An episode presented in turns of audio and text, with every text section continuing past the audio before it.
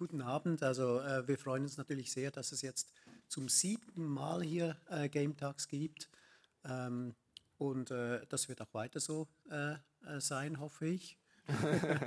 wir, wir planen äh, nächsten März ein ganzes Games Festival hier zu starten, in diesen Räumen hier.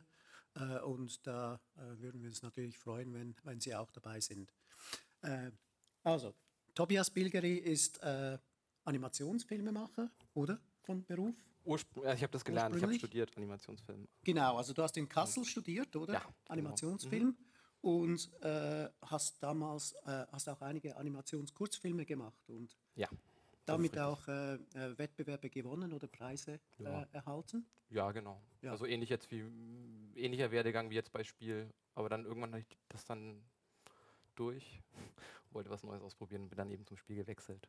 Also zum, genau, interaktiven, also, zum interaktiven Film quasi. Also du hast dich immer mehr ein bisschen Richtung Game Design dann entwickelt, ja, exakt, oder? während dem Studium. Ja. Hm, das hat sich so ergeben. Also einfach, weil es halt war irgendwie, man hat mit Flash angefangen zu animieren dann damals auch an der, an der Uni und dann war dann der Schritt zum Spieleentwickeln nicht mehr so weit und dann gab es so die ersten Tests, wo man so ein bisschen rumprobiert hat eben und da haben sich dann schnell kleine Gruppen gebildet und dann bin ich da hängen geblieben. Also und da bin ich jetzt und kann ich anders. Wunderbar, ja. Äh, und dann hast du dieses äh, eine Spiel about Love, Hate and the Other Ones. Genau, das gemacht, war oder? genau das, genau das war das war ein Projekt, was ich auch was ich während dem Studium gemacht habe. Das war ein Kurzfilm oder eine Kurzfilmserie. Ähm, da ging es um die zwei Figuren Love und Hate, also Liebe und Hass. Und daraus habe ich ein Spielprinzip oder habe ich ein Spiel entwickelt dann. Und dann später mit, mit Freunden und mit ja, mit, mit, mit Kommilitonen zusammen dann eine iPhone-Version, äh, also ein iPhone-Spiel gemacht, was dann eingereicht wurde, damals beim IGF. Ich weiß nicht, ob es jemand kennt. Das ist ein ziemlich bekanntes äh, Festival für Spiele in San Francisco und hat da eine Auszeichnung bekommen. Und das war für mich eigentlich der Startpunkt, wo ich dann gesagt habe, äh, ja, jetzt, da bleibe ich jetzt. Weil ich weiß noch, bei meinen ersten Trickfilmen, so die ersten vier, fünf, die hatten jetzt nicht so kam nicht so gut an. Aber das hat wesentlich länger gedauert, äh, bis da irgendwie, bis mhm. man da äh, irgendwo angekommen ist, mal auf einem Festival. Und dann habe ich das so bestärkt und dann bin ich bei dem Medium geblieben, weil ich es auch spannender fand, weil ich das Gefühl hatte, dass da halt mehr passiert, dass man da noch mehr forschen kann. Das ging gerade so los, Interaktion. Und äh, ich hatte auch so das Gefühl, dass im, im Kurzfilm damals, das war so, das hat sich so alles so ein bisschen im Kreis gedreht. So, da ging es dann nur noch um Formales irgendwann. Und beim Spiel hatte ich, hatte ich das Gefühl, da gibt es noch mehr zu entdecken. Es war irgendwie so ein neuer Kosmos, der dann plötzlich aufging.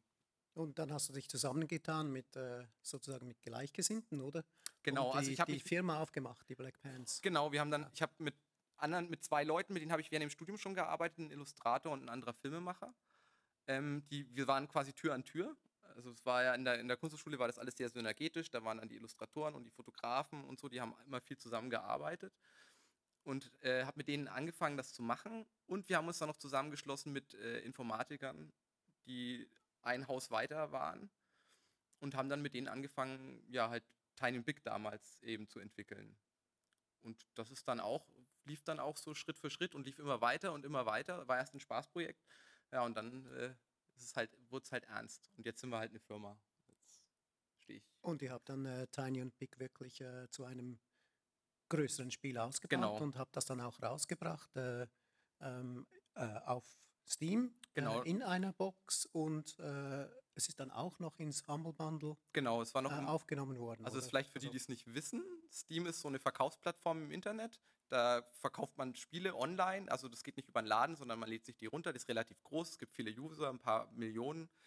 Und das war äh, für uns so die finanzielle Basis jetzt, oder es ist die mhm. finanzielle Basis für die letzten vier Jahre, wo wir so also nicht viel verdienen, aber so, dass wir uns abends noch ein Bier leisten können. Also wir kommen damit über die Runden, was auch schön ist, weil wir quasi künstlerisch unabhängig sind.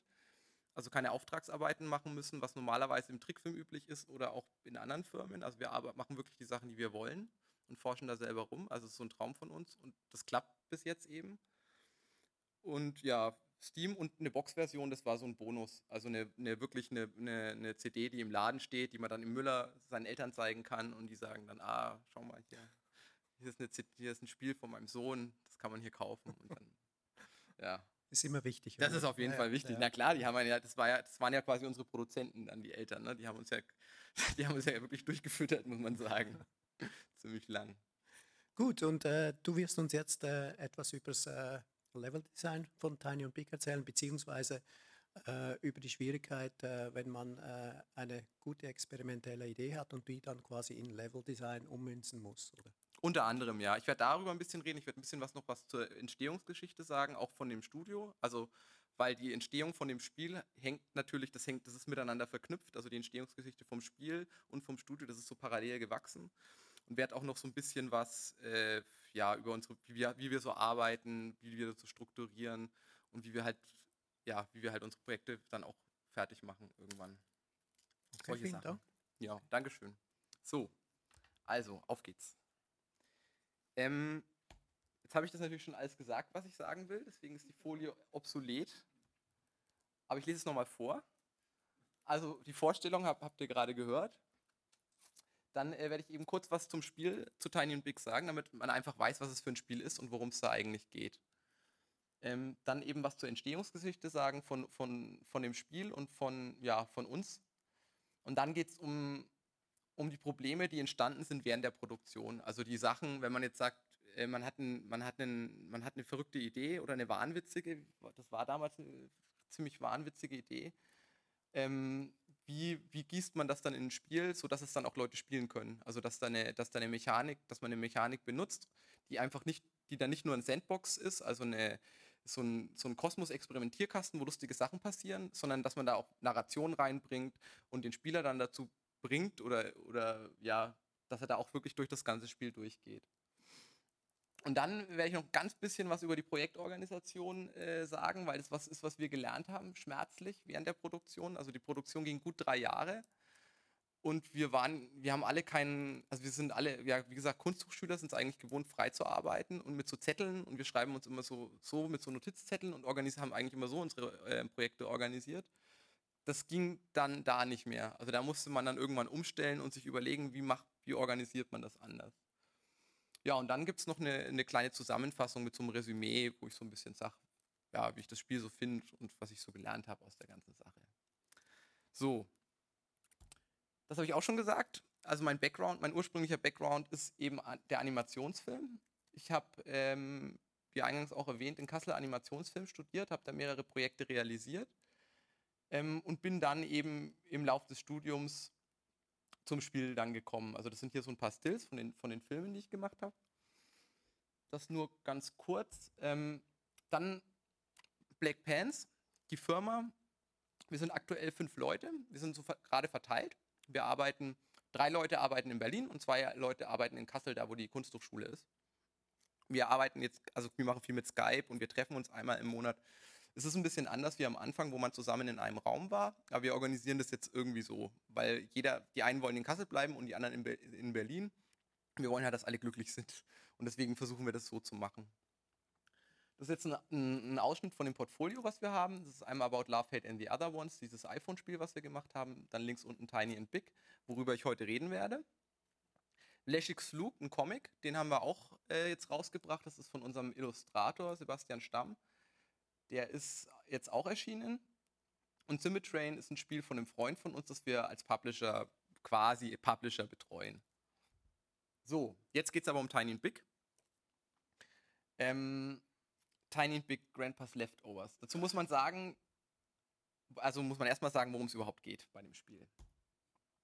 Bei dem Spiel geht es darum, man spielt die Figur Tiny. Tiny ist äh, die Figur, die man hier sieht. Das ist die Hauptfigur. Und ähm, das Ziel des Spiels ist es, also die grobe Storyline ist, dass Tiny die Unterhose weggenommen worden ist, die, von seinem, die er von seinem Opa geerbt hat. Und das ist der Widersacher äh, Big, der die Unterhose gestohlen. Die Storyline ist ein Unfall, also das ist so passiert. Das war, ähm, wir hatten die Mechanik, wir hatten alles fertig und irgendwann ging irgendwann es um Unterhosen. Und dann ist, diese, dann ist diese Geschichte entstanden und dann hat man gedacht, ja gut, dann braucht man noch einen Opa dazu und dann wurde, dann ist, hat sich das so ganz, dann hat sich das so verselbstständigt und wir dachten damals, das ist eine wahnsinnig gute Idee, was mit Unterhosen zu machen und uns unglaublich originell sich Black Pants zu nennen und jetzt haben wir es halt, jetzt äh, sind wir halt die Unterhosen. Mm. Das ist die Story von dem Spiel. Aber darum geht es eigentlich gar nicht in erster Linie. In erster Linie geht es um die Spielmechanik. Also was tut man in dem Spiel? Was macht man in dem Spiel? Es ist ein das ist ein Spiel, bei dem man sich durch eine 3D-Welt bewegt. Ich werde auch gleich dann nochmal ein Video zeigen. Und diese 3D-Welt mit verschiedenen Tools, also mit verschiedenen Werkzeugen, verändern kann. Und die Welt so verändert, dass man immer, also halt zum Levelende kommt. Also man muss sich immer, man muss einen gewissen Weg gehen, der vordesignt ist, in irgendeiner Wagen, also der, ne, ja, ein Weg, der vordesignt ist. Und ähm, muss dann diese Tools, diese Werkzeuge benutzen, um die ganze Welt so zu verändern, dass man da eben, dass man eben zum Ziel kommt. Das sind einmal das Seil, das ist ein Tool, mit dem man so Sachen ziehen kann und die so im, im Raum platzieren. Dann gibt es eine Rakete, wird man dann auch gleich nochmal im Video sehen. Da kann man Sachen durch die Gegend schießen und auch woanders hin äh, transportieren. Und dann eigentlich das eigentliche Kern, der eigentliche Kernmechanismus ist der Laser. Mit dem Laser kann man Objekte beliebig zerschneiden und aus dem, was dann aus den mit den geschnittenen Teilen, Einzelteilen, äh, ja, kann man sich dann Rampen bauen, Treppen, was auch immer. Und die dann benutzen, um eben durch das Spiel zu kommen. So, hier äh, eine kleine Screenshot-Serie, die das so ein bisschen illustriert. Also man, man, steht, jetzt, man steht jetzt hier äh, unten und will da, will da oben rauf. Und dann nimmt man den Laser und schneidet hier so schräg, schräg durch die Steine durch. Da kann man dann hier so durchschneiden. Also wäre jetzt ein Lösungsansatz. Dann entsteht hier so eine Rampe und die kann dann, die kann man dann benutzen und hinauflaufen. Zum Beispiel. Also das wäre jetzt eine Möglichkeit man kann natürlich dann auch woanders eine Rampe schneiden, die dann dahin transportieren und so weiter. Also man, man ist relativ, man ist als Spieler relativ frei in dem, was man tun kann. Zumindest denkt man das. Aber das werde ich gleich nochmal sagen im Detail. Jetzt gibt es ein, ein kleines Video, also ein Screen Capture aus dem Spiel. Damit, damit man einfach mal sieht, wie es aussieht in Bewegung. Das ist der Release-Trailer, der damals auf Steam auch lief.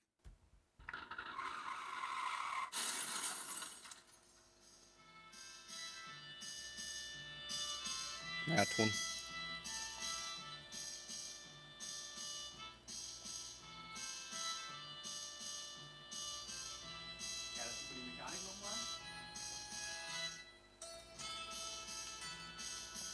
Alles spielt in der Wüste, ja, mit, mit, mit seltsamen Artefakten, Steinunterhosen, ja.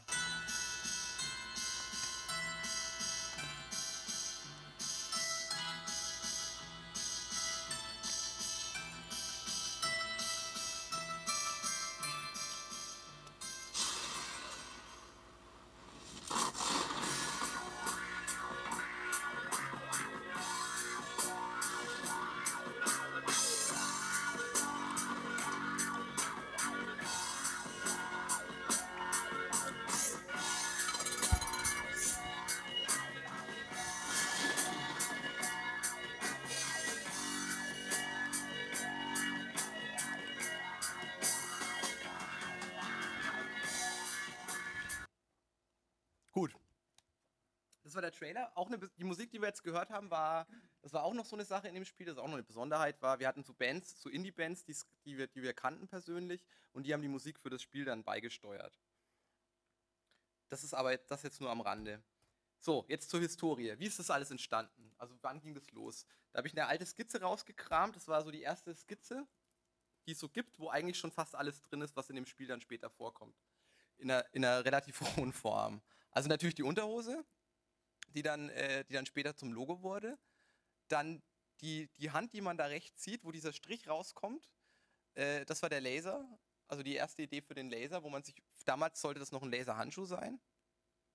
Und unten das Seil, mit dem man Sachen ziehen kann. Und auch der Look, der dann später entstanden ist, also diese Schraffur, ich weiß nicht, ob man es gesehen hat im Video, das ist ja alles so ein schraff, schraffierter äh, Comic-Look, so ein bisschen. Der ist da unten auch schon anskizziert.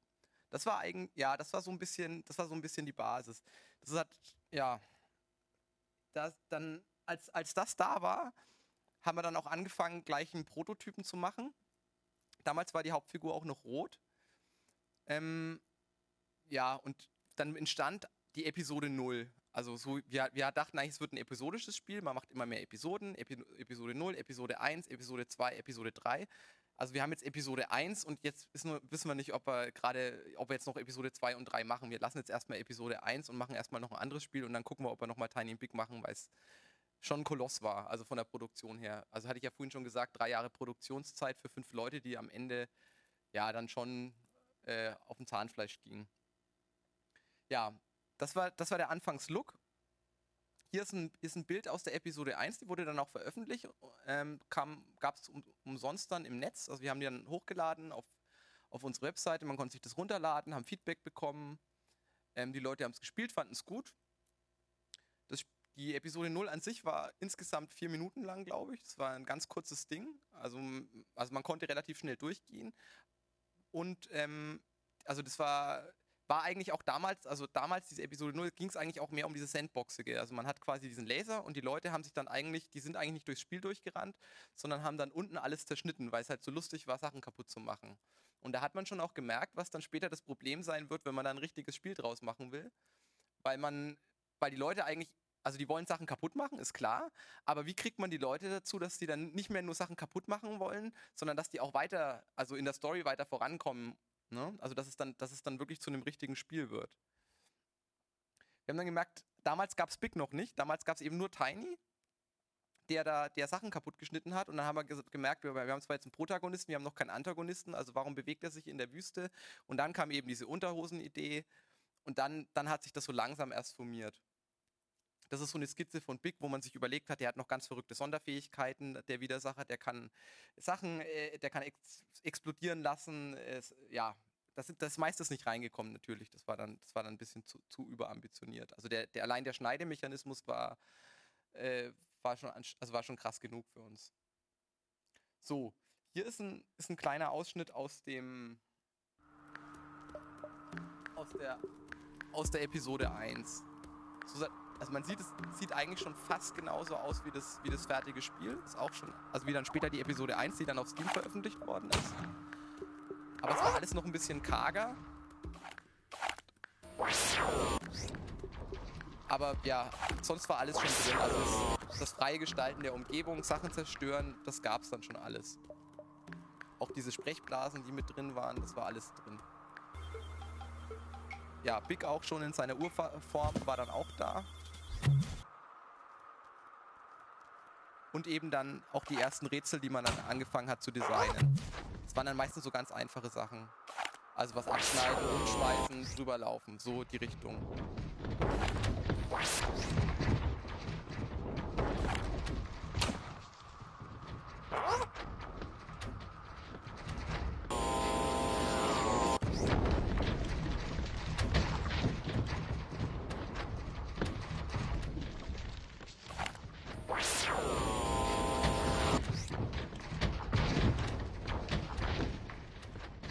auch so ein bisschen die Lust am Chaos also da bei der Geschichte. Ja. Das war so im Wesentlichen das Gameplay. Gut. Dann haben, wir, dann haben wir angefangen, also dann hatten wir das fertig und dann haben wir uns überlegt, okay, wir machen jetzt mal einen richtigen Test, weil wir hatten vorher nur so Feedback von so YouTube-Menschen und so aus dem Internet, die schreiben immer, dass es gut ist, weil es umsonst ist. Dann haben wir einen Test gemacht ähm, bei uns an der Kunsthochschule, das ist noch so ein Plakat von damals und haben, haben uns, haben uns neben, haben einen Kasten Bier hingestellt und haben gesagt, spielt. Und die Leute haben dann so gespielt und dann hat man gemerkt, die wussten überhaupt nicht, was sie machen sollen. Also die haben dann nach so, nach so fünf, sechs Minuten haben die wussten, die haben, sag mir, was ich tun muss. Irgendwie. Es hat irgendwie, es hat es gab noch kein Game Design in dem Sinn oder kein Level Design. Es gab die Idee, aber es hat noch nicht, hat irgendwie noch nicht so richtig funktioniert. Ja, dann haben wir uns gedacht, ja, müssen wir irgendwas machen. Und haben dann angefangen, zu gucken, wo die Probleme liegen in dem, bei dem Spiel oder auch welche Probleme diese Mechanik mit sich, mit, äh, mit sich bringt. Also dieses, ich kann alles zerstören, diese, dieses Übermächtige, was man da hatte in diesem Spiel. So, also das erste Problem war die Spielmechanik an sich. Also, dass du, dass du eben alles zerstören kannst. Weil das hat dazu geführt, dass die Leute sich also nicht nur, nicht nur den, also nicht nur äh, sinnvolle Wege äh, geschaffen haben, sondern sich mitunter den ganzen Level zerstört haben. Also die haben am Schluss nicht mehr gewusst, wo sie hinwollen müssen. Die waren einfach zu mächtig. Also das war, also man wollte dieses Gefühl von Macht dem Spieler geben, dass er das Gefühl hat, er kann alles zerstören, aber, aber man wollte eigentlich nicht, dass er alles zerstört, weil er dann halt das Spiel auch zerstört hat irgendwann. Also es war, ja, war ein bisschen, war schwierig irgendwie. Und das war dann die besondere Herausforderung, eigentlich zu sagen, ähm, man, man, man, man, macht, man, man führt Beschränkungen ein, die möglichst unauffällig sind und macht, baut Sachen ein, die der Spieler gar nicht wo der gar nicht auf die Idee kommt, die zu zerschneiden. Also im besten Fall merkt er gar nicht, dass er die gar nicht, also dass er die gar nicht zerschneiden kann. Also der Fußboden unter seinen Füßen zum Beispiel. Das im ersten Level ist so ein Sandboden. Und da ist beim, beim Testspielen auch keiner drauf gekommen, den zu zerschneiden. Zum Glück. Also man hat dann, man hat dann immer geguckt, wo kann man Elemente einfügen, wo man, wo man eine, eine künstliche Grenze schafft, die der, die der Spieler auch akzeptiert. Und da muss man sehr, sehr behutsam vorgehen. Wir haben dann später auch einen, wir hatten dann einen Level, der war, das war fast ein bisschen, fast schon zu krass von der Beschränkung her. Wir haben dann irgendwann gegen Ende ähm, magisches Material eingeführt, was einfach nicht zerschneidbar ist. Um quasi mehr, noch mehr einen Schlauch zu haben, um den Spieler noch mehr einzufangen. Hat, hat aber auch funktioniert. Also es hat sich keiner beschwert, dass man das nicht zerschneiden kann weil es letztendlich wollt, wollte, wollten die Spieler einfach nur wissen, was sie tun sollen, um in dem, bei dem Spiel, in dem Spiel durchzukommen. Ne? Das war so, ja, das war ein Ding. Und auch bei dem, bei diesem Alles ist zerstörbar, was ich vorhin auch schon angesprochen habe, dass die Leute ihren, das Spiel zerstört haben, war, dass die, dass der Mechanismus, also das Schneiden an sich irreversibel ist. Das heißt, du kannst nicht sagen, okay, ich nehme den Zug zurück, weil dann ist die Brücke schon runtergefallen oder das Haus explodiert oder also man kann, man kann nichts, dann komm, kommst du nicht mehr zurück. Wir haben dann Tricks gemacht, wir haben dann zwei noch Alternativwege eingef eingeführt, dass wenn man ein was zerstört hatte, dass man dann halt einen anderen Weg gegangen ist oder gehen konnte. Aber es war nicht so ganz, also der Spieler wusste auch nie so ganz genau, ob er, ob er es jetzt noch schaffen kann, ob er noch durchkommt oder ob er schon zu viel zerstört hat, ob er noch richtig ist. Es war ist immer schwer. Also man muss da, äh, ja, sehr, ist da sehr behutsam umge musste damit sehr behutsam umgehen. Und man, man konnte auch jetzt nicht abfragen im Spiel oder konnte dem Spieler kein Feedback geben, okay, du schaffst es auf keinen Fall mehr weil das einfach viel zu komplex ist. Weil wenn man dann mal angefangen hat, da ist in dem Spiel ist eine riesengroße Pyramide, die kann, die kann man komplett zerschneiden. Und da dann irgendwie noch rauszufinden, dass man nicht mehr nach oben kommt, ist fast unmöglich. Also mitunter haben die Leute dann zwei, drei Stunden dann gespielt und dann haben sie gemerkt, na gut, geht halt nicht. Und dann sind sie in den Tod gesprungen und haben halt nochmal von vorne gespielt. Das war eine Sache, die, die kriegst du ganz schwer, äh, ganz schwer gelöst bei so einer Sache. So, also die Begrenzung der Spielwelt wie, wie ich eben gerade auch gemeint habe. Ne? Wir haben dann angefangen, auch so Sachen, den Laser zu beschränken, dass man Sachen, die zu weit weg sind, ähm, nicht zerschneiden kann. Oder dass man gesagt hat, okay, ähm, wenn, ich, wenn, das, wenn die Sachen einfach so groß sind, dass sie den kompletten Bildschirm verdecken, dann komme ich da auch nicht durch, weil ich da keinen Ansatzpunkt habe mit meinem Laser und haben dann solche Sachen eingeführt. Gab es vorher auch nicht. Also ganz am Anfang war es wirklich so, man konnte alles zerschneiden. Dann äh, ein Problem, was dann auch daraus resultiert, war dann die Wegfindung. Weil man am Anfang hat man sich als Leveldesigner einen schönen Weg gebaut oder hat einen, hat einen schönen Level gebaut und, den, und der wird dann zerschnitten vom Spieler. Und dann dann passt, also dann findet er, dann weiß er nicht mehr, wo, er, wo, wo hinten und vorne ist. Und dann muss man gucken, dass er trotzdem noch weiß, ah, da vorne ist das Ziel, da ist, äh, da ist die Unterhose, da musst du hin. Und wir hatten dann ähm, was wir dann eingeführt haben, waren so Hänselsteine. Also wir wollten erst ein Kartensystem, also eine Karte, da wird dann so eine Karte gezeichnet, wo du gerade bist. Auch völlig unmöglich, weil natürlich die ganze Welt sich ständig verändert. Wir haben dann ähm, so Wegpunkte eingeführt. Das waren so, so Hänselsteine, haben wir die genannt. Das sind so, so kleine Boring Stones. Das sind Steine, die sind langweilig. Und die haben eigentlich auch keinen Zweck, wenn man die einsammelt. Die sind einfach nur da, damit der Spieler ungefähr weiß, in welche Richtung er gehen muss. Das heißt, wenn, da, wenn er irgendwo sieht, dass irgendwo was, dass, dass die blinken, dann läuft man dahin, weil man, weil man weiß, ah, okay, da, da, da sieht so aus, als ob es da in Richtung Ende geht. Also so, eine, so ein softes Hinführen zum Geh da mal lang. Das hat eigentlich auch ziemlich gut funktioniert und die Spieler haben das eigentlich sehr dankbar aufgenommen. Man ist auch so ein bisschen als Spieler darauf konditioniert, wenn irgendwas blinkt, sammle ich es ein. Also ob es eine Münze ist oder ein langweiliger Stein, ich sammle es auf jeden Fall ein. Dann, was, was auch, das hat, äh, auch, auch wieder so ein Ding, was auch wieder mit, dem, mit, der, mit der Zerstörung zu tun hatte, waren äh, die Speicherpunkte. Man kann nicht sagen im Spiel, speicher, speicher jetzt einfach, weil es passieren kann, dass du genau in dem Moment, wo du speicherst, über dir was abgeschnitten hast und dir das kurz nach dem Speichern auf den Kopf fällt. Das heißt, du kannst, das heißt, du, du hast dann zwar gespeichert, aber in dem Moment, wo du dann wieder zurückkommst an den Ort, fällt es dir wieder auf den Kopf und so weiter und so weiter. Und dann bist du in so einer, dann bist du in so einer, in so einer Todesendlosschleife.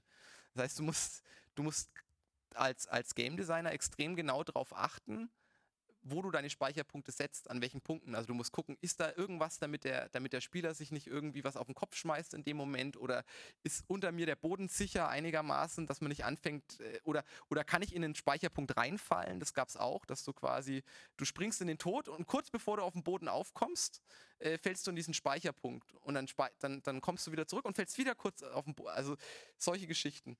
Und es sind so Sachen, da denkt man erst nicht drüber nach. Man denkt sich, na gut, dann mache ich halt da so ein paar Speicherpunkte rein.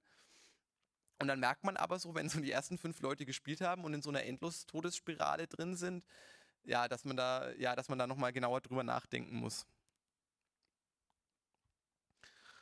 Und dann das nächste größere, die größere Sache oder Herausforderung bei, dem, bei diesem Mechanismus waren die Puzzles an sich, also die Rätsel, die man machen kann. Also die so, die so eine, die, die sich daraus ableiten lassen, aus einer komplett zerstörbaren Welt und aus dieser Lasergeschichte man denkt erst, oder ich dachte erst als Leveldesigner eigentlich recht dankbar. Also ich habe da wahnsinnig viele Möglichkeiten, ich kann da unglaublich viel designen, weil ich, weil ich eben so ein mächtiges Tool habe.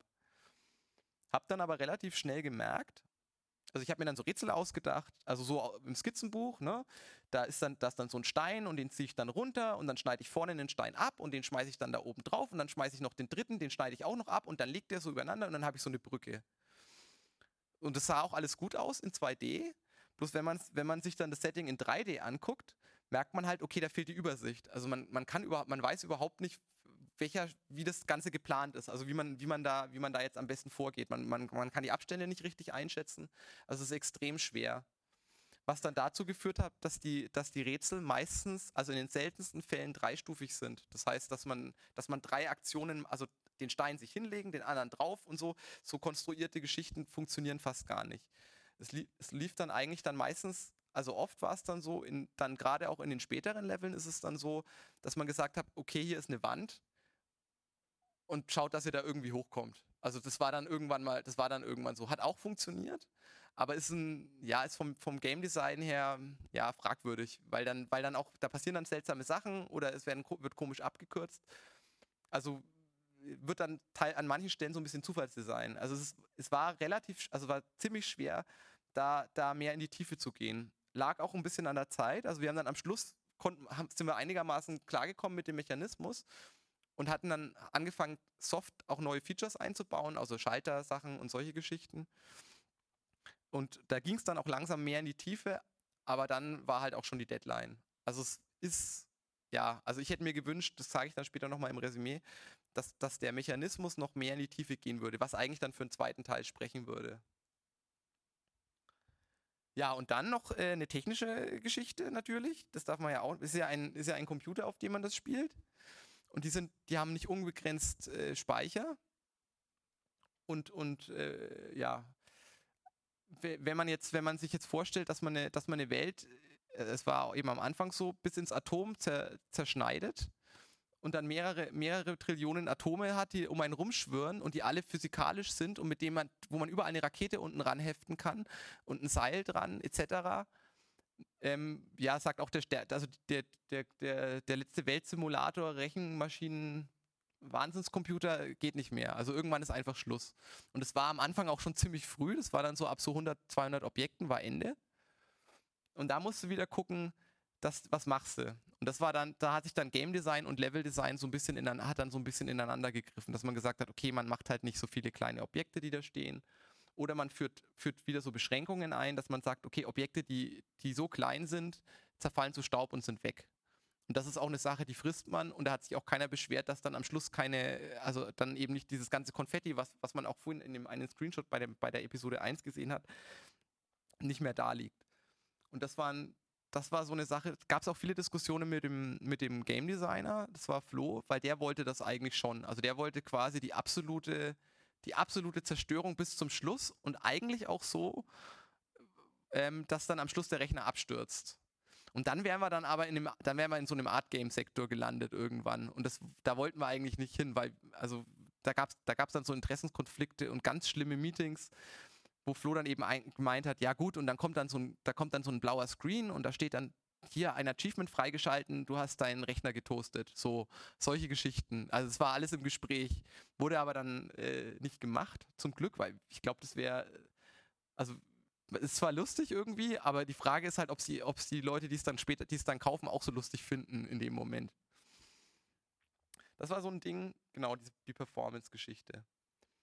So, das waren jetzt so ein paar so ein paar Einblicke, dass man mal einfach mal so sieht, was da, was da für Probleme auf einen zukommen, wenn man, wenn man so eine, wenn man so eine neue Mechanik ausprobiert. Es war auch so, dass es die Mechanik in dem, also so in der Form eigentlich noch nicht gab. Also dass man in der 3D-Welt eben so Sachen zerschneidet. Es gibt das Zerschneiden schon in irgendeiner Form, aber in der Form eigentlich zu dem damaligen Zeitpunkt noch nicht. Und ich weiß nicht, ob es es mittlerweile irgendwo gibt in dem Spiel, also in so einem 3D-Spiel. Es gab mal so ein ach, was war das? Irgend so ein, so ein Manga-Spiel, da, da gab es das, aber die, die Sachen waren dann auch nicht, das war dann einfach nur zerschnitten und weg und man konnte es danach nicht mehr benutzen. Also, dass das wirklich zum, zur Spielmechanik gehörte, war damals schon einzigartig. Und es ist jetzt, ja, wie gesagt, der Release war vor zwei Jahren ungefähr. Jo, und um das halt alles hinzukriegen, man muss auch sagen, dass wir alle keine Ahnung hatten vom Leveldesign vorher, natürlich nicht, weil wir halt alle Trickfilme gemacht haben und immer schön ja, halt Filme gemacht und wenig, also wirklich gar keine Ahnung vom Leveldesign und es eigentlich da erst gelernt haben, was, was es eigentlich bedeutet. Und nicht nur das Designen, sondern eben auch die Organisation mit vielen Leuten. Weil, hatte ich ja vorhin auch schon gesagt, wenn wir, als, wenn, als wir damals noch gearbeitet haben oder meistens allein oder in ganz kleinen Teams, gab es eben so eine Zettelorganisation. Man hat sich so eine To-Do-Liste geschrieben, hat die abgehakt oder auch nicht und dann hat man den Zettel verloren und dann hat man sich wieder einen neuen Zettel geschrieben und so weiter kannst du machen, wenn du alleine bist, aber halt nicht, wenn du dann äh, mit fünf Leuten wird es halt dann schon schwierig. Und ein Ding, was du auf jeden Fall machen musst, sind klar sind die Meetings, dass man sich halt trifft, alle, nicht nur nicht nur die Game, also die Game, also die Content-Leute, sondern auch die Programmierer, einfach um abzusprechen, was ist möglich, was ist nicht möglich, wo geht's wo geht's gerade hin. Also ständige Kommunikation immer. Wir haben es dann ein, zwei Mal die Woche große Meetings und sonst halt ständig in den Kaffeepausen, also die es dann auch oft gab. Äh, dann hatten wir dann irgendwann, um dann von diesen, von diesen Notizzetteln wegzukommen, gibt es ein Ticketsystem, hatten wir dann. Ich weiß nicht, ob das jemand was sagt. Das ist, ein, ist im Endeffekt ein Tool. Es ist wie eine, es ist ein virtuelle Notizzettel quasi, wo jeder, wenn man, wenn man einen Fehler entdeckt, schreibt man eine Notiz oder eben ein Ticket, weist es jemandem zu, dann kriegt er eine Mail und dann weiß der, aha, das ist ein Fehler, das, das muss ich ran, das muss ich priorisieren und abarbeiten. Was den angenehmen Vorteil hat, also ich habe es am Anfang abgelehnt, ich fand es blöd, wenn die anderen Leute wissen, was ich mache. Aber äh, irgendwann habe ich gemerkt, es ist ziemlich gut, weil man auch weiß, was einfach noch alles zu tun ist. Also wie viele Tickets noch offen sind, wie groß das Projekt eigentlich ist. Auch so ein Ding, gerade bei so großen Projekten, das Schlimmste, was einem passieren kann, ist, wenn man, wenn man nicht mehr weiß, wie groß das Projekt ist. Also wenn man den, wenn man überhaupt nicht, wenn man kein Ende mehr sieht. Und das kann man am besten einfangen, indem man einfach aufschreibt, was halt noch zu tun ist. Also einfach eine Liste und dann sich überlegt, okay, es gibt irgendwie 200 Sachen, die müssen wir machen und es hat irgendwie ein Ende und es ist nicht unendlich. Also dass es, dass es eine endliche Zeit von Arbeit dauert. Und wenn man, also es hilft einfach der Struktur und ist auch gut für die Glücklichkeit bei so einer Sache. Dann hatten wir ein Wiki, das ist äh, so eine Art eigene Webseite, die so dynamisch gepflegt wird, wo man äh, Sachen wie Spielmechaniken, ähm, ja, ist Produktionstagebuch eigentlich, was wir jetzt auch noch benutzen, wenn wir uns überlegen, ja, wie war das damals bei dem Projekt? Da stehen dann so Sachen drin, wie was wir beschlossen haben oder äh, ja, das Tiny Tiny heißt und wie der Laser funktioniert. Da sind Concepts drin, also Zeichnungen, die dann später die Leute, die dann die Sachen gemodelt haben, sich da geholt haben, etc. Und dann hatten wir noch so, so eine Sache, die, die man auch äh, äh, ja, wärmstens empfehlen kann. kann. Äh, wir hatten so ein Ämter-System, weil es ja so ist, wir waren fünf Leute und man macht ja nicht nur Level-Design und Game-Design, sondern macht ja auch Marketing. Oder man beschickt Festivals oder macht, äh, kümmert sich darum, dass Kaffee da ist. Egal was. Aber es gibt so Sachen, die muss man halt auch machen. Und ähm, meistens macht die keiner weil sich kein, also oder man sagt, irgendeiner macht's und dann macht's keiner. Und dann gab es eben dieses, dann haben wir so Ämter eingeführt, wo man dann gesagt hat, okay, du kümmerst dich jetzt um die Festivals, du kümmerst dich um, äh, um die Förderung, du kümmerst dich um das. Und dann gab es so einzelne Zuständigkeitsbereiche. Ist eigentlich völlig trivial, aber in dem Moment, wo dann, wo quasi einer zuständig ist, macht das auch. Also wo der klar benannt wird. Wenn, wenn alle dafür zuständig sind, funktioniert es meistens nicht. Das war so eine Sache, die haben wir gelernt. Und natürlich, was dann, was, was der Organisation dann auch hilft, was dann so das allerletzte, das allerletzte Ding ist, sind halt die Deadlines. Wenn es dann heißt, okay, jetzt ist Abgabe für ein Festival, in zwei Wochen muss es fertig sein, Und dann fangen alle plötzlich an, die Panik zu kriegen, Features zu streichen, also neue Einfälle, die man hatte, oder Levels wegzuwerfen und zu sagen, ja gut, ist doch nicht so wichtig. Und das war vor zwei Wochen, war es noch ganz wichtig, aber dann ist es dann doch nicht mehr so wichtig. Dann ist es, äh, ne? Das war dann auch so ein Ding, was uns, was dann auch am Schluss tatsächlich so war. Wir hätten, wenn wir am Schluss die Deadline nicht gehabt hätten, wenn wir das, das Slot nicht gehabt hätten bei Steam, wenn, wenn die nicht gesagt hätten, okay, wie lange braucht ihr noch? Wir haben gesagt zwei Monate und wir dachten, das ist viel Zeit. War es natürlich nicht, weil man hätte natürlich eigentlich sechs Monate gebraucht. Aber wir haben es dann in zwei Monaten dann halt doch irgendwie fertig gemacht. Ne? Oder wir hatten dann äh, mit der Box-Version, dann wollte, die wollten dann, ja, wir müssen das pressen und es muss jetzt irgendwie raus. Und das hat dann einfach dazu geführt, dass es fertig wurde am Ende. Wenn das nicht gewesen wäre, würden wir jetzt noch an diesem Spiel sitzen, bin ich mir ziemlich sicher. Weil, weil es gab noch ganz viele tolle Einfälle, äh, dass, man, dass man noch äh, ein Auto einführt und dass man Verbindeseile und Raketenschuhe und was es da alles gab und äh, KI, die lernt und, und Monster und was, das ist dann alles rausgeflogen. Es ging dann einfach nur noch um diesen Laser und um diesen Schneidemechanismus und den einzufangen mit den fünf Leuten, die wir halt damals waren. So, jetzt die äh, Zusammenfassung. Ja, also die Polish-Phase, also die, die Phase, wo man sagt, okay, jetzt mache ich es final, sodass ich es wirklich jedem zeigen kann und dass es, dass es gezeigt, also dass es fertig, fertig, fertig ist und dass ich auch sage, so ist es und es wird nicht mehr. Ähm, das wird immer unterschätzt, aber das wissen wahrscheinlich Leute, die, die in dem Bereich arbeiten, weil man, man hat schnell irgendwie eine Idee da oder eine rohe Form von irgendwas, ein rohes Bild, ein Rohbau also sowas ist immer schnell da. Aber dann anzufangen, dann da die Verzierungen ranzumachen oder so dann zu machen, dass es dann wirklich steht und dass man es auch jemandem zeigen will, das dauert ein Vielfaches von dem. Also äh, zigfach. Weil man zum einen, weil es einfach lang dauert und zum anderen, weil es eben relativ schwierig ist für einen selber zu sagen, okay, das ist fertig, das ist es jetzt, da ist es. Dann vorhin auch schon gesagt, die, die Deadlines, die man sich selber, also da, da spiele ich dann vor allem auf Deadlines an, die man sich selber setzt, die werden eigentlich nie eingehalten. Selten. Die wird, wird, wenn einmal so eine Deadline, so eine interne Deadline nicht gehalten wird, wird eigentlich keine mehr gehalten. Davon kannst du eigentlich ausgehen. Ist traurig, also wir arbeiten dran. Und ich, ich, also ich lebe in einer Welt, wo das irgendwann, also ich, ich, ich hoffe, ich hoffe auf eine Welt, wo das irgendwann mal funktioniert, weil das dann, weil das dann auch am Ende verhindert, dass man sich am Ende kaputt arbeitet und dann immer diese, diese 12, 13 Stunden am Stück arbeitet und es über mehrere Wochen und Familien explodieren und, und ne, so. Also es würde halt, also es würde es alles ein bisschen angenehmer gestalten, wenn man, wenn man das, weil die gibt's ja, die gibt's ja, diese Deadlines gibt es ja eigentlich nicht, weil man sich äh, nicht weil man sich fertig machen will, sondern weil man am Schluss dann nicht diesen Mega-Stress haben will. Dann wichtige Sache auch der Feature Freeze. Also die, der Punkt zu sagen, jetzt kommt nichts Neues mehr ins Spiel. Jetzt kümmere dich, jetzt kümmern wir uns erstmal um das, was da ist und arbeiten das ab, sodass wir es rausgeben können. Das war eine Sache, die bei uns super lang gedauert hat und wo kurz vor Ende auch noch Sachen reingekommen sind, wo was schon äh, experimentell fast war, das zu veröffentlichen. Also da kamen dann noch Bonus-Stages rein und so, was jetzt dann, wir haben das dann nachgepatcht, weil die Sachen nur so noch nicht ganz funktioniert haben. Aber das war eine Sache, ist eine Sache, die super wichtig ist und die man auch relativ früh dann auch dann doch machen sollte. Und was ich vorhin auch angesprochen habe, was ich mir, was ich mir gewünscht hätte, ist, wäre halt, dass man noch ein bisschen, dann doch wieder ein bisschen mehr Zeit gehabt hätte, sich um den Laser zu kümmern, um da noch mehr Spieltiefe herauszukitzeln aus der Geschichte. Also nicht einfach nur die reine Zerstörung, sondern auch die Zerstörung noch mehr durchzudeklinieren. Aber ja, wollte, hätte, könnte. Und dann noch eine Sache, merkt man ja jetzt auch, also wenn man denkt, man, man hat das Spiel dann fertig und man stellt es dann in den Laden und dann denkt man immer, jetzt ist man fertig und jetzt geht man nach Hause und dann legt man sich so ins Bett und guckt Fernsehen und wartet, bis das Geld kommt. Und dann lebt man dann so zwei, drei Jahre von. Ist natürlich nicht so, weil man lädt es dann irgendwo hin oder stellt es in den Laden und dann kommen so Anrufe und dann sagen die Leute, es läuft bei mir, funktioniert bei mir nicht und dann muss man, muss man das betreuen, also muss dann gucken, dass man dann nachpatcht, also dann die, die, die Bugfixes macht, muss gucken, dass man, dass irgendjemand überhaupt mitbekommt, dass das Spiel fertig ist das passiert ja, die Leute kommen ja nicht zu einem ins Büro, sondern man muss ja dann quasi, man muss ja dann rumtelefonieren und muss Termine ausmachen, muss gucken, muss Let's Player anrufen, etc., etc. Und das ist nochmal, das war nochmal ein halbes Jahr mindestens. Also was nochmal hinten dran war, wo wir nochmal richtig genauso, fast genauso hart gearbeitet haben.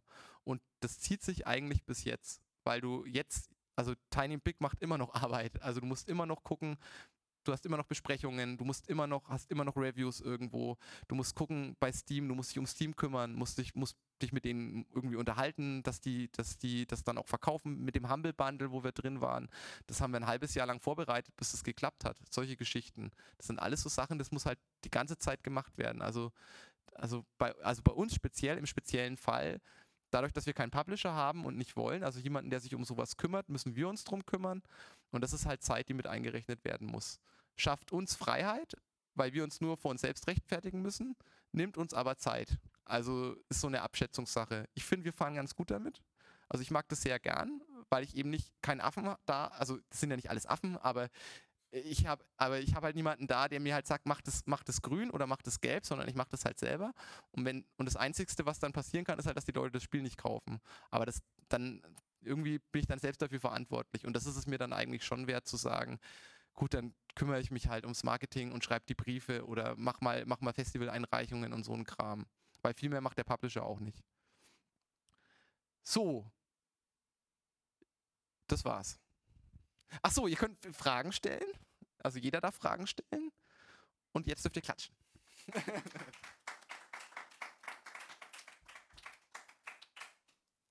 ja. Gibt's Fragen?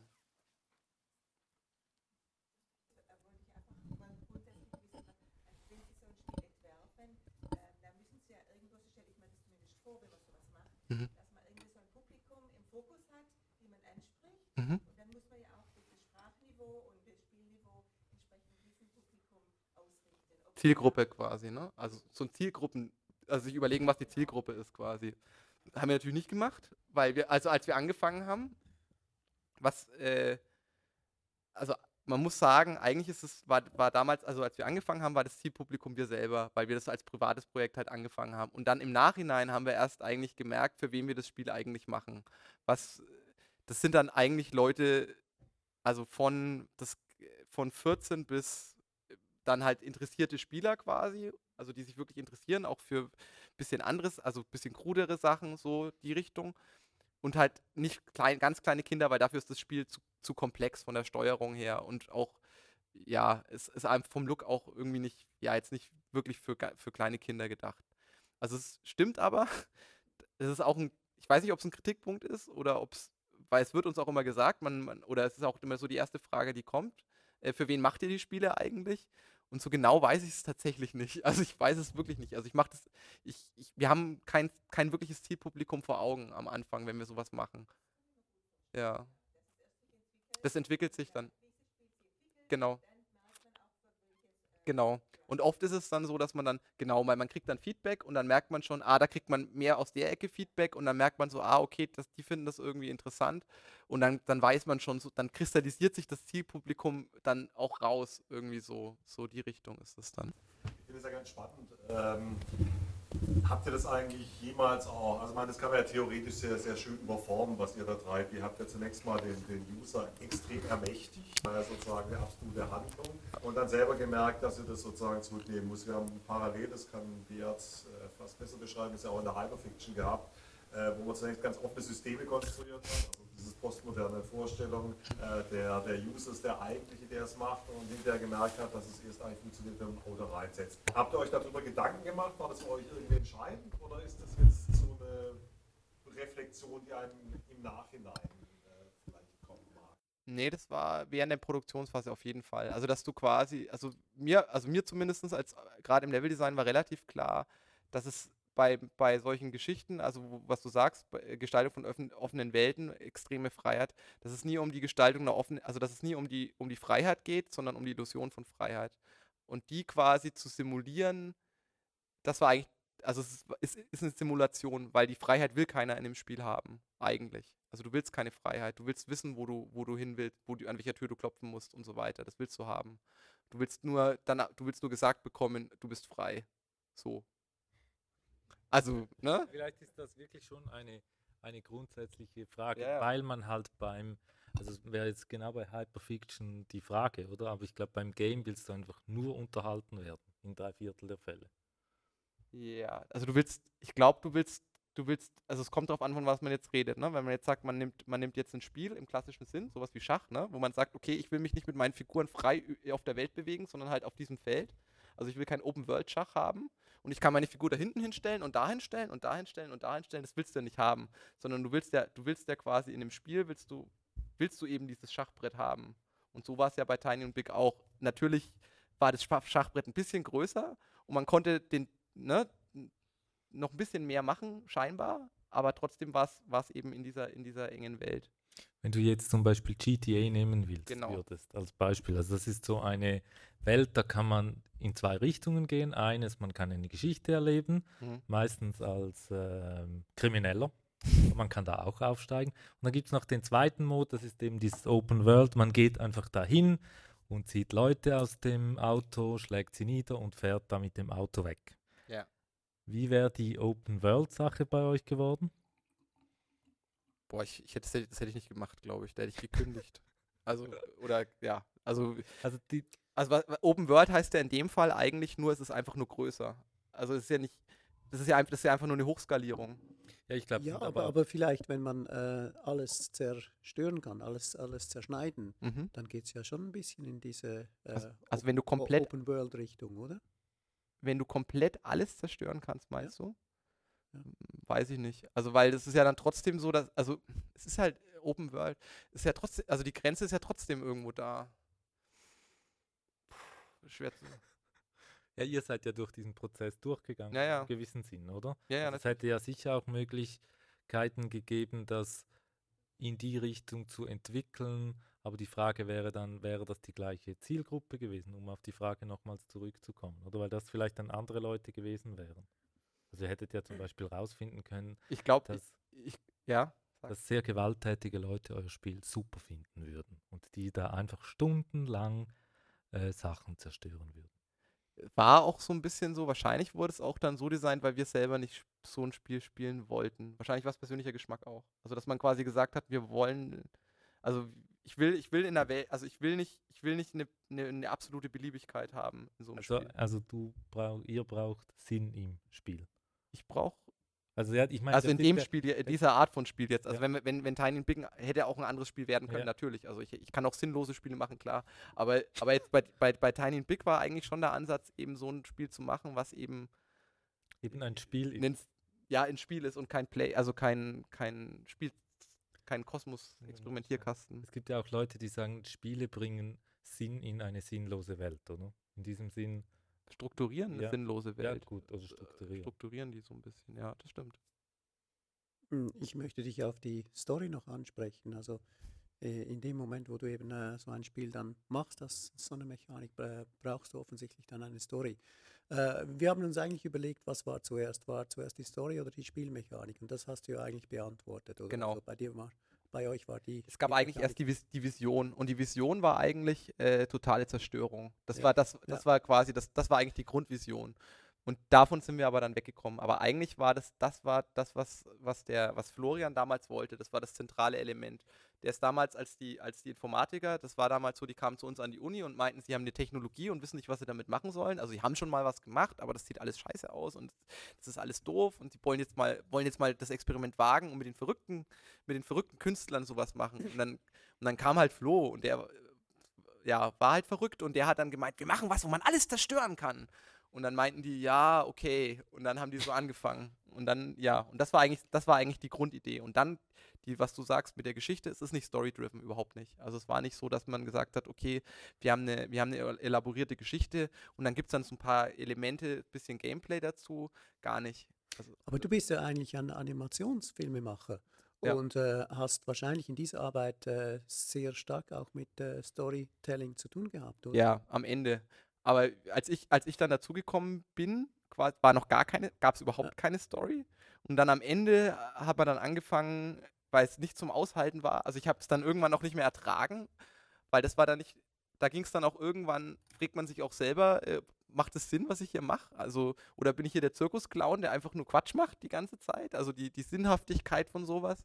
Und dann hat man dann angefangen, so dann, was man so gelernt hat, der innere Konflikt in der Figur, worum geht es eigentlich, wo will der hin, äh, was, ist, was ist der Weg des Helden, so ein bisschen die Richtung, aber ja, also wo man dann, wo, wo ich dann wieder in dieses Trickfilm-Denken reingekommen bin dann am Ende. Das war dann schon so. Aber es aber hat natürlich nicht gereicht von der Zeit her und da jetzt wirklich einen, einen tiefen Charakter zu bauen mit einem starken inneren Konflikt und so, das war schwierig. Wäre aber gegangen, also auch mit einer Unterhose.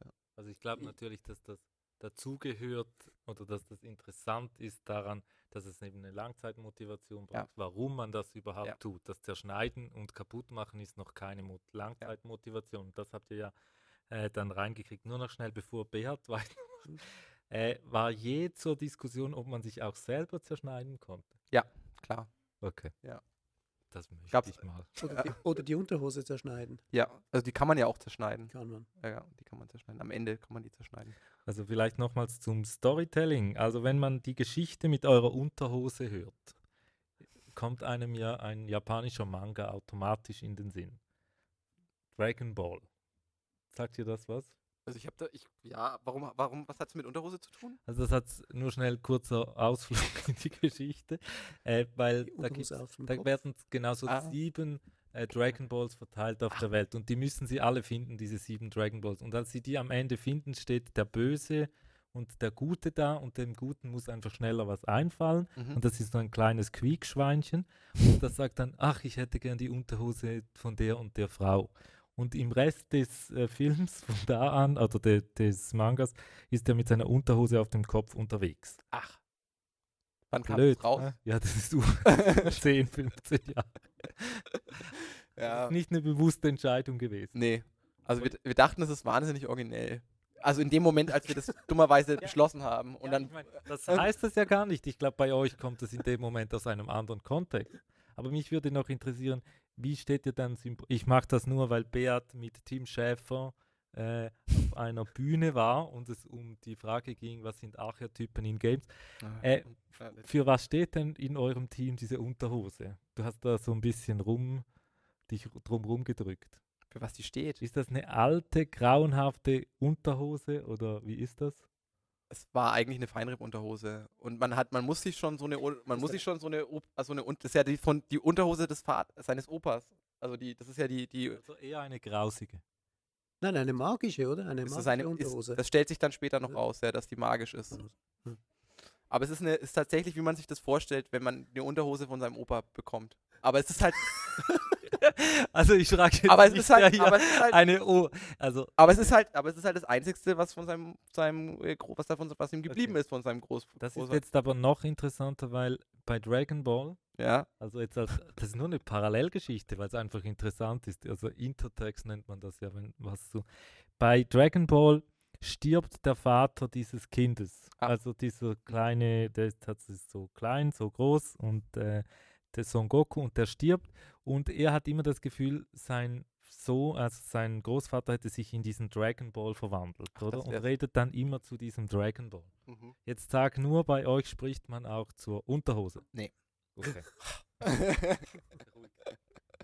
also bis jetzt es noch nicht. scheint ein Archetyp zu geben von Unterhosen und äh, magischen Bällen, die man da. Irgendwie und auch Unterhose auf dem Kopf. Also, ja, ist, ja. Also im Japanischen steht das die Unterhose auf dem Kopf natürlich noch. Also da das ist kein Trauma aus der Kindheit, oder?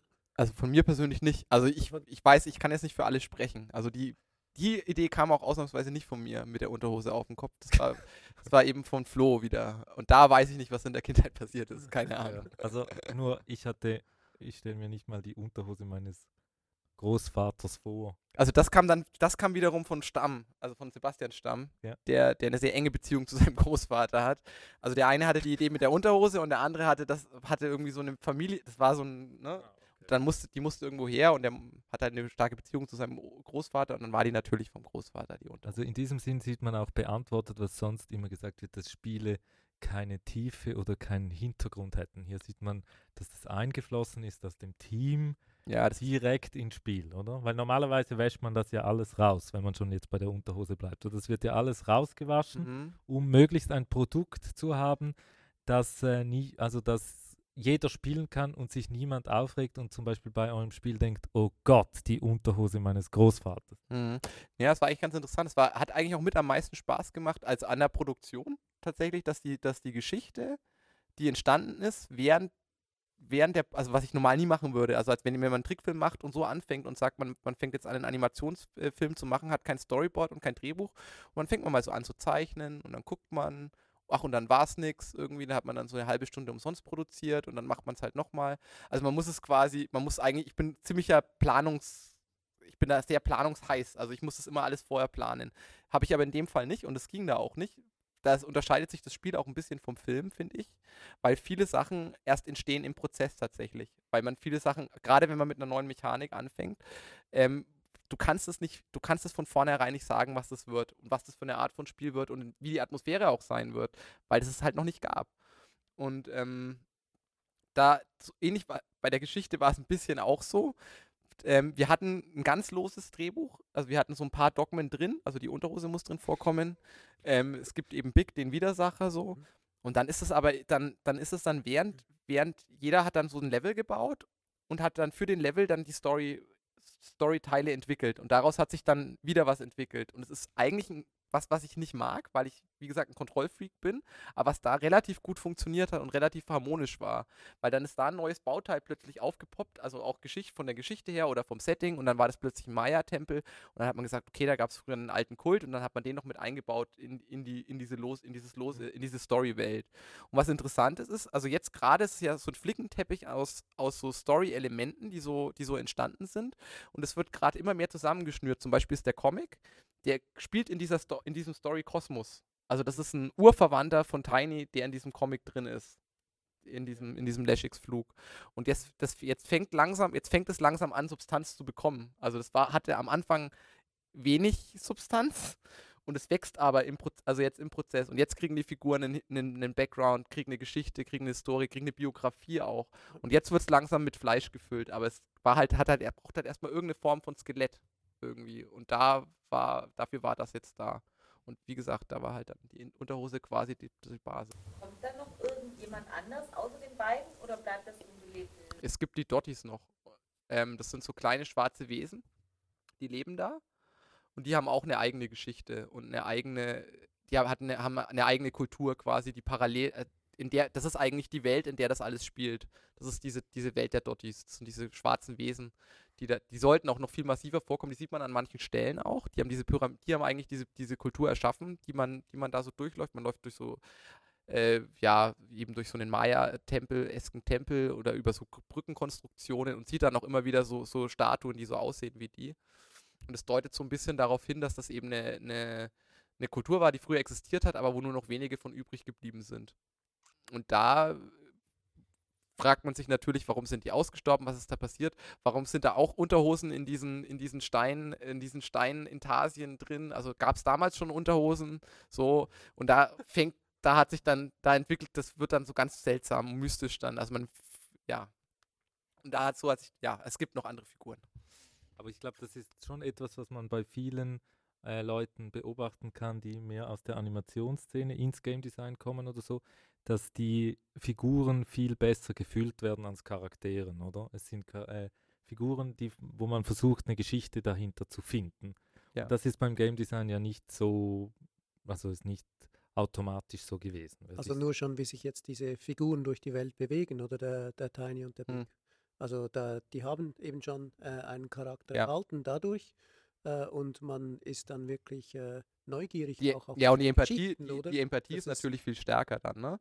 Also weil die, weil die, die, also die ist auch wichtig für den, für den, für denjenigen, der das macht. Du brauchst eine Empathie zu deiner Figur, die du, die du erschaffst, weil wenn du die nicht hast, dann, dann, dann hältst du das nicht drei Jahre durch, mit der zu arbeiten. Also du, du, das ist ganz wichtig. Also diese Glaubhaftigkeit der Figur, dass sie, dass die so eine, dass die so eine Ehrlichkeit bekommt.